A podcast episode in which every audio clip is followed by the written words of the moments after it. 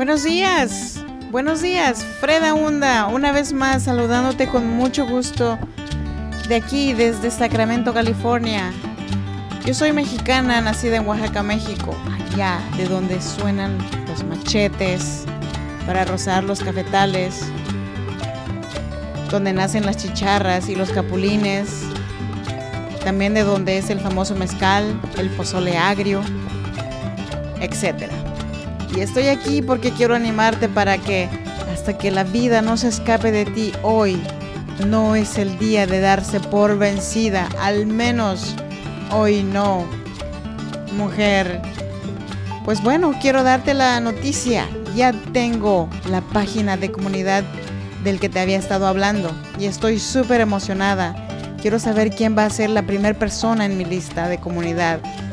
Así que por favor, vayan a fredaunda.com barra comunidad y allí se pueden inscribir total y completamente gratis. Y por favor no olviden guardar mi número para que yo les pueda mandar los boletines de cualquier evento que vayamos a tener desde aquí, de este podcast de Tranquila Mujer Respira.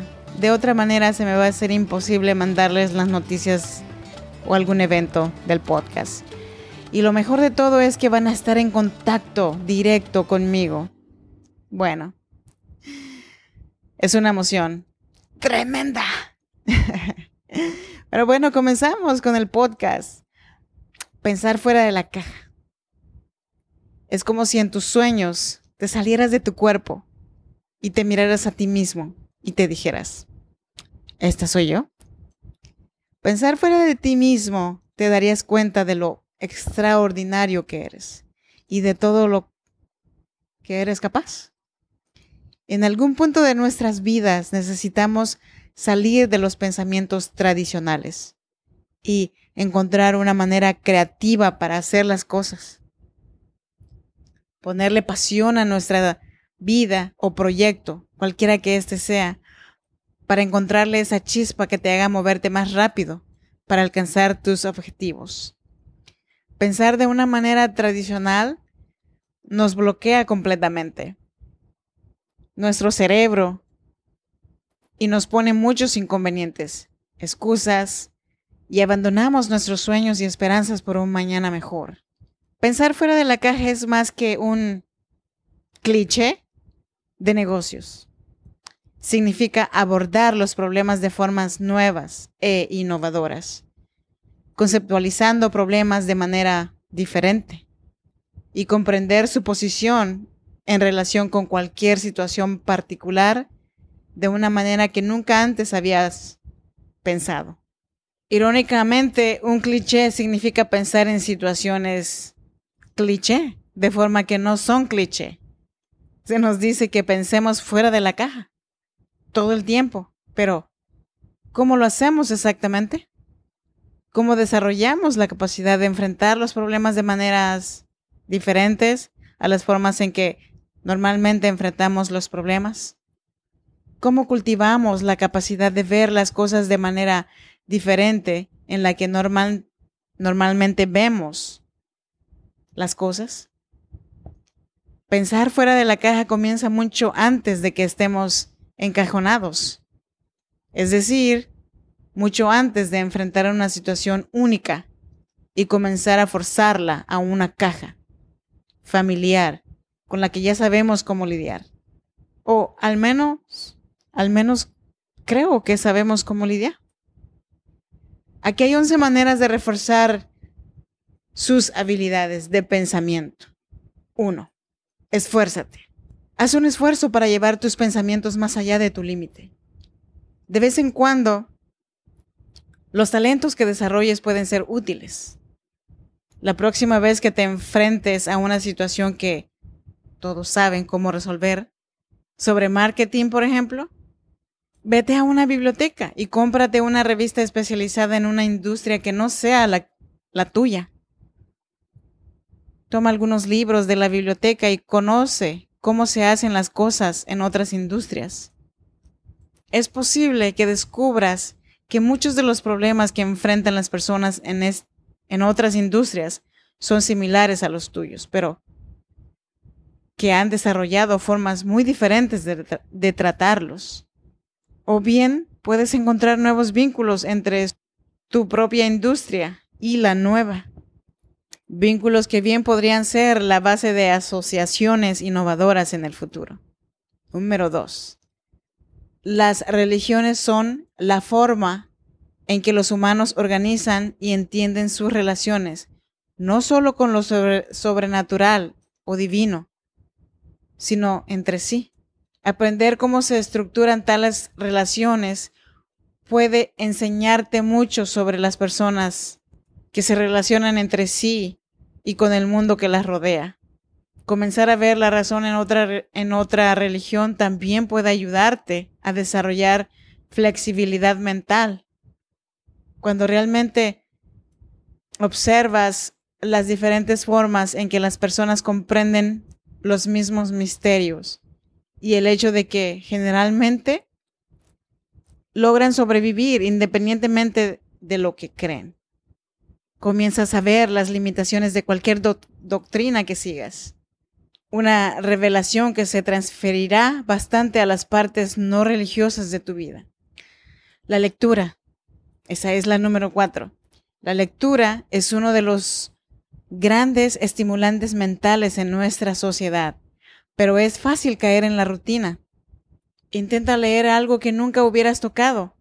Si lees ficción literaria, prueba una de misterio o ciencia ficción. Si lees muchas novelas de detectives rudos, prueba una de romance. Y así, presta atención no solo a la historia, sino también a los problemas particulares que el autor tiene que enfrentar. Por ejemplo, cómo cómo el autor de fantasía omite su escepticismo normal sobre la magia y te lleva a su historia. Intenta conectar esos problemas a los problemas que enfrenta en su propio campo. Por ejemplo, ¿cómo podría su equipo de marketing superar la retenencia normal de su público sobre un nuevo producto milagroso? El número 5. Escribe un poema. Si bien la mayoría de la resolución de problemas se basa en gran medida en los centros lógicos de nuestro cerebro. La poesía une perfectamente nuestros procesos más racionales del cerebro izquierdo y nuestros procesos más creativos del cerebro derecho. Aunque puede parecer una tontería y sentirse cómodo con la tontería, podría ser otra forma de pensar fuera de la caja. Intente escribir un poema. Sobre el poema que está trabajando, su poema no necesariamente tiene que proponer una solución. La idea es alejar su pensamiento de los centros lógicos de su cerebro y llevarlo a una parte más creativa del cerebro, donde pueda reflexionar de manera no racional. Recuerda, nadie tiene que ver tu poema. Número 6. Haz un dibujo. Dibujar una imagen es aún más inteligente y puede ayudar a romper el control lógico del cerebro izquierdo sobre un problema de la misma manera que un poema. Además, visualizar un problema involucra otros modos de pensamiento que normalmente no usamos, lo que le brinda otro impulso creativo. Número 7. Dele la vuelta darle la vuelta a algo, ya sea físicamente, volteando un trozo de papel o metafóricamente volviendo a imaginarlo. Puede ayudarle a ver patrones que de otro modo no serían evidentes. El cerebro tiene un montón de hábitos de creación de patrones que a menudo obscurecen otros patrones más sutiles en el trabajo. Cambiar la orientación de las cosas puede ocultar los patrones más obvios y hacer que surjan otros patrones. Por ejemplo, puede preguntar cómo sería un problema si el resultado menos importante fuera el más importante y cómo trataría de resolverlo. Número 8. Trabaja al revés. Al igual que al revés, trabajar hacia atrás rompe la concepción normal de casualidad del cerebro. Esta es la clave para la planificación hacia atrás. Por ejemplo, donde comienza con una meta y piensa en los pasos necesarios para alcanzarla hasta llegar a donde está ahora. Número 9. Pídale consejo a un niño. No creo que los niños sean inherentemente creativos antes de que la sociedad los arruine. Pero sí sé que los niños piensan y hablan de una con una ignorancia de la convención que a menudo es útil. O si no tiene un niño cerca, piense en cómo podría reformular un problema para que un niño pueda entenderlo si hubiera uno disponible. Sin embargo, no salgas corriendo y, construyas un bote hecho de galletas porque un niño te lo dijo. La idea no es hacer lo que el niño dice, necesariamente, sino impulsar su propio pensamiento hacia un camino más poco convencional. Número 10. Invita al azar. Si alguna vez has visto un video de la pintura de Jackson Pollock, has visto a un pintor magistral que invita conscientemente al azar a su trabajo. Pollock ejerce un gran control sobre sus pinceles y paletas, al servicio de capturar las gotas y salpicaduras de pintura que componen su trabajo, aceptando errores e incorporándolos en sus proyectos, desarrollando estrategias que permitan una entrada aleatoria, trabajando en medio de caóticas yuxtaposiciones de sonido y forma. Todo esto puede ayudar a ir más allá de los patrones cotidianos de pensamiento hacia lo sublime. Y finalmente el 11. Dúchate. ¿Hay algún tipo de vínculo psíquico extraño entre ducharse y creatividad? ¿Quién sabe por qué? Tal vez sea porque tu mente está en otras cosas, tal vez es porque estás desnudo, tal vez el agua tibia que te relaja, es un misterio pero mucha gente lo, lo jura. Entonces tal vez la respuesta del estatus que en alguna circunstancia simplemente no funciona, intenta ducharte y ver si se te ocurre algo notable. Entonces, adelante, adelante caminante. Y entonces aquí también termino con este episodio número 13 de Tranquila Mujer Respira. Y les recuerdo que se vayan a inscribir a mi página de comunidad a fredaunda.com barra comunidad. ¿Y qué más? Pues nada más. Allá voy a estar al pendiente. Yo soy Freda Hunda, muchísimas gracias por estar una vez más conmigo en un episodio más de Tranquila Mujer Respira.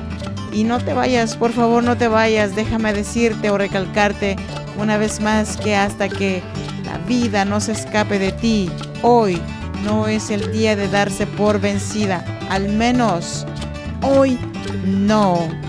Hasta la próxima. Gracias.